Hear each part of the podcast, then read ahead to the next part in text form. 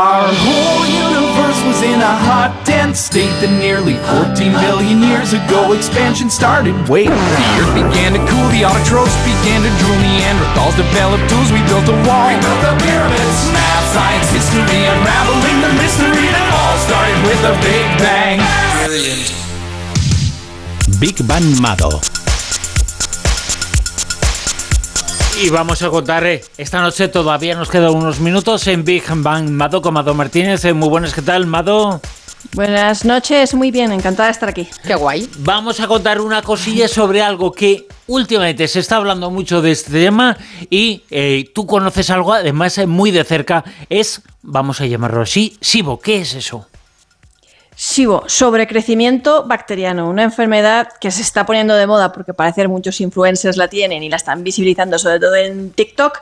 Y lo cierto es que hace un par de días en la web de Onda Cero también salió la noticia de que la causa del dolor y las molestias estomacales y abdominales recurrentes puede estar en el SIBO, que es una enfermedad, bueno, una dolencia más que nada infradiagnosticada. Y eh, bueno, pues es una circunstancia que muchos de los oyentes podrían tener sin saberlo, pues eh, porque es una dolencia bastante común, pero las molestias estomacales como que no les damos importancia porque aprendemos a convivir con ellas, ¿verdad? Y, bueno, las bacterias del intestino delgado digieren los hidratos de carbono y los convierten en gases eh, y ácidos grasos. Eh, en caso de que haya más bacterias de la cuenta, pues se producen más gases y otros subproductos, lo que a menudo pues desencadena diarrea, mala digestión de las grasas y una mala absorción de nutrientes, especialmente el calcio y vitaminas. ¿Esto a largo plazo qué significa? Pues mm, una serie de molestias gastrointestinales, sobre todo diarrea y a largo plazo pues desnutrición. Yo lo tuve durante años sin saberlo. Diría que lo estuve sufriendo en silencio, pero cada vez que iba al baño soñaba la traca. O sea, de esto no voy a poner foto en Twitter. O sea, ya lo vale. Pero perdona, la gente ahora mismo ya te ha puesto la foto ellos. Lo siento. Claro, yo lo sé, yo lo sé que se lo están imaginando, pero bueno, eh, un poco de antecedentes. Y gracias por no ponerla, eh, Mado, gracias. yo sé que esta información no necesitabais saberla, pero bueno, ¿por qué esto es tan difícil de diagnosticar? No vamos a poner foto, pero sí vas a poner una grabación, un MP3, ¿no? No, bueno, ya veremos. Pero no, no se sabe el pues sonido de quién es. Yo, eh, mío no, ¿eh? No, no, para nada. Ya, diremos de quién.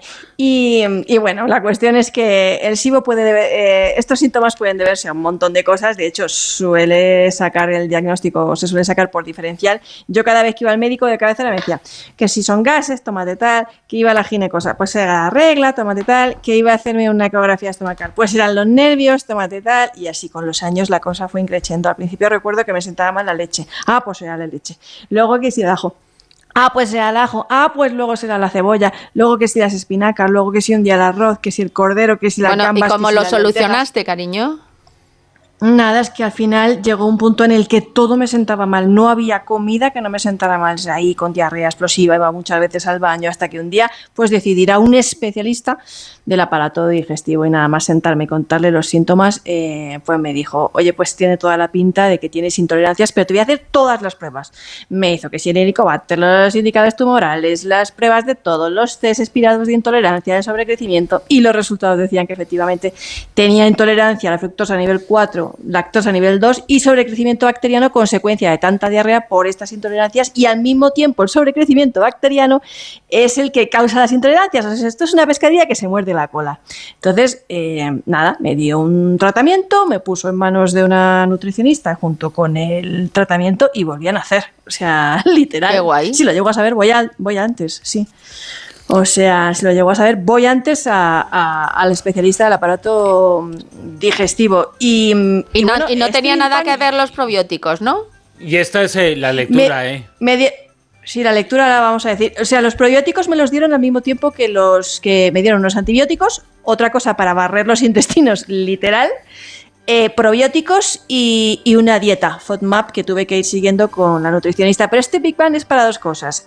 Uno, si tienes molestias abdominales y crees que tienes SIBO, visita a un buen especialista en aparato digestivo, que muchas veces no es solo SIBO, es por algo más, pero te, bueno, te puedes pasar años conviviendo con estas cosas. Te recomiendo que vayas al médico. Dos, mucho más importante que el primer mensaje. Si crees que tienes SIBO, porque has visto a influencers en TikTok hablar del tema, ahora mismo los TikTokers están visibilizando mucho esta dolencia, o me estás oyendo a mí aquí ahora en la radio, que sepas que puedes estar disfrazando otras dolencias y que no debes seguir ninguna dieta milagro de ningún influencer. Los únicos que diagnostican estas enfermedades son los médicos especialistas, mediante los correspondientes análisis y exámenes médicos. Ve al médico. Ujú. Mado, con esta recomendación eh, lo dejamos. Gracias. Hasta mañana, guapa. Hasta mañana.